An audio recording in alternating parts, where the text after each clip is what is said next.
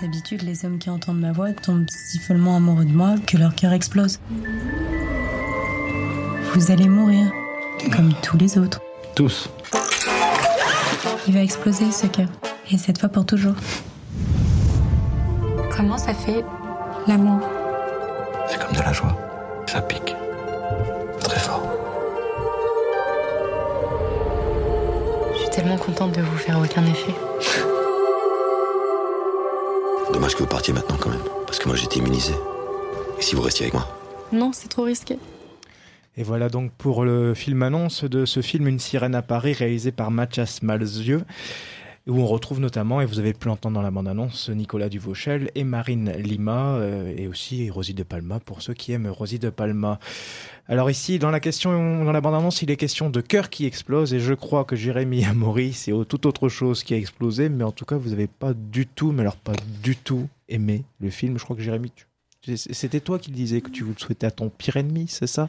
Oui, si vous connaissez des personnes que vous haïssez, par exemple votre patron, un collègue, votre belle-mère ou votre ex, ah, je vous propose de leur euh, conseiller une sirène à Paris.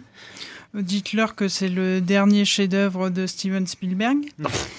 et, et, là, votre, et là, votre cible va premièrement se retrouver euh, aveugle euh, parce qu'il y a une lumière et des couleurs vives qui sont insoutenables pour les yeux.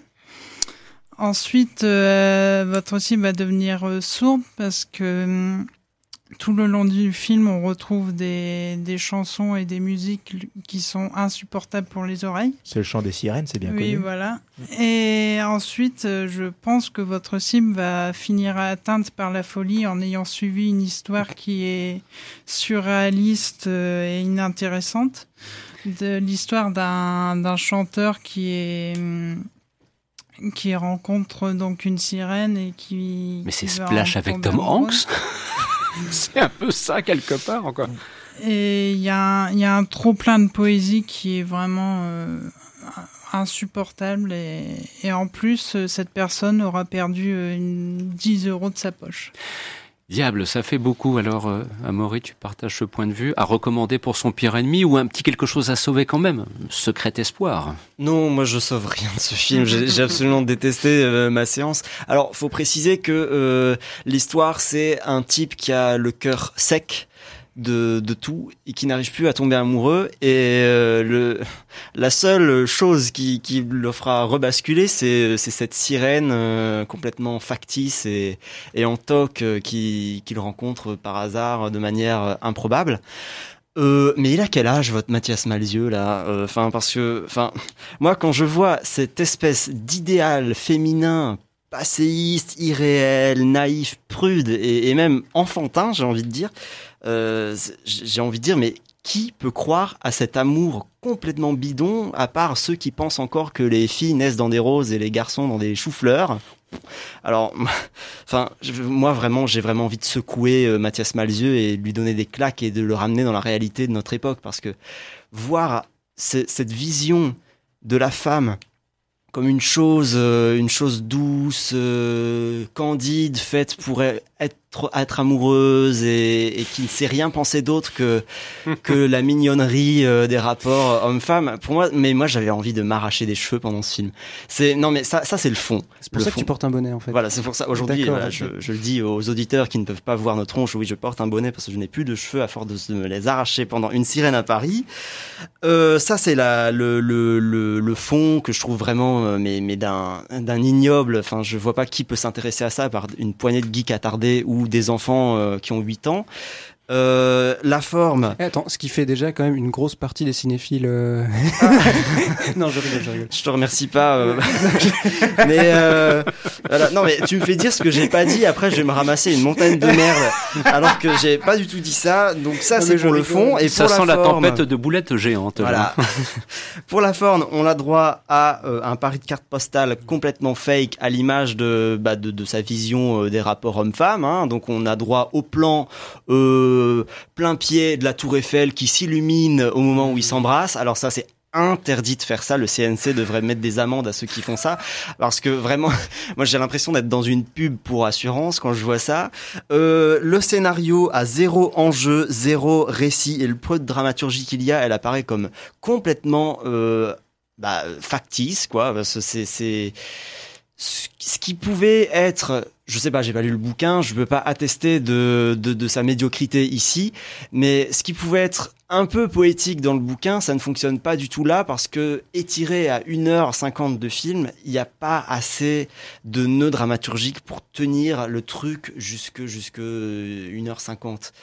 Euh, il, il, se sent obligé de mettre des, des personnages soi-disant antagonistes qui fonctionnent pas du tout et, euh, et, et, qui sont et qui apparaissent comme complètement ridicules en fait pendant le film. Enfin, moi, c'était assez consternant de voir euh, tous ces personnages secondaires qui essayent de, de faire diversion, on va dire, pendant une situation qui s'éternise, qui s'éternise. Elle, la sirène dans la baignoire, là, enfin, elle y reste pendant pendant 1h10 et après, bon, elle s'en va pour qu'ils aillent chanter du Dionysos dans une péniche. Euh, c'est un enfer ce film. Et en plus, c'est euh, le, le, le, type revendique clairement hein, ses influences à Jean-Pierre Jeunet et à Guillermo del Toro, période La forme de l'eau.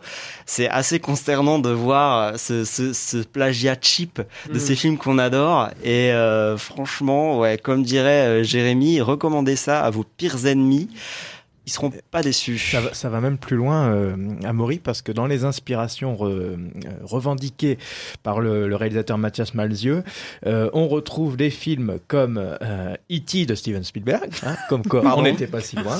On retrouve Edouard aux mains d'argent de Tim Burton et Only Lovers Left Alive de Jim Quoi Ah oui, ah là c'est chaud quand même.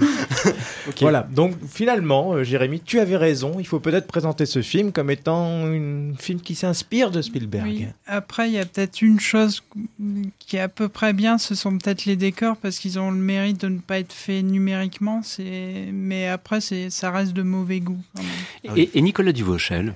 Ah, il est bien. Hein. Alors ça, vraiment. Mais, mais moi, tout le long du film, j'ai envie de dire, mais il a, il a fallu attendre qu'il retombe sur cette sirène euh, à la con pour, euh, pour retomber amoureux. Et euh, t'y crois pas du tout. Et t'as envie de dire, mais qu'est-ce que tu fous avec elle? Mais viens, viens me voir, Jérémy, voir s'il est vraiment sexy hein, dans le film, hein, faut le dire. Et c'est peut-être le seul truc qui m'a fait tenir éveillé jusqu'au bout du film, mais il en fait rien, il en fait rien. Il en fait deux personnages en plastique dans une boule à neige. Oh et euh, et euh, moi, j'ai envie de dire, enfin j'ai survécu au coronavirus, mais pas à la noyade devant ce film. Hein.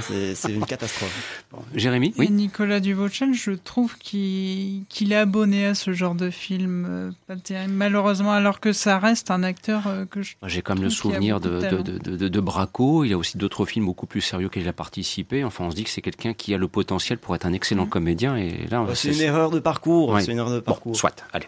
Il n'a pas, pas, une erreur de parcours, mais enfin pour l'instant, quand on regarde sa filmographie, euh, son précédent film, je crois que c'était Les Envoûtés, qui était euh, pas terrible, qui était mmh. pas terrible.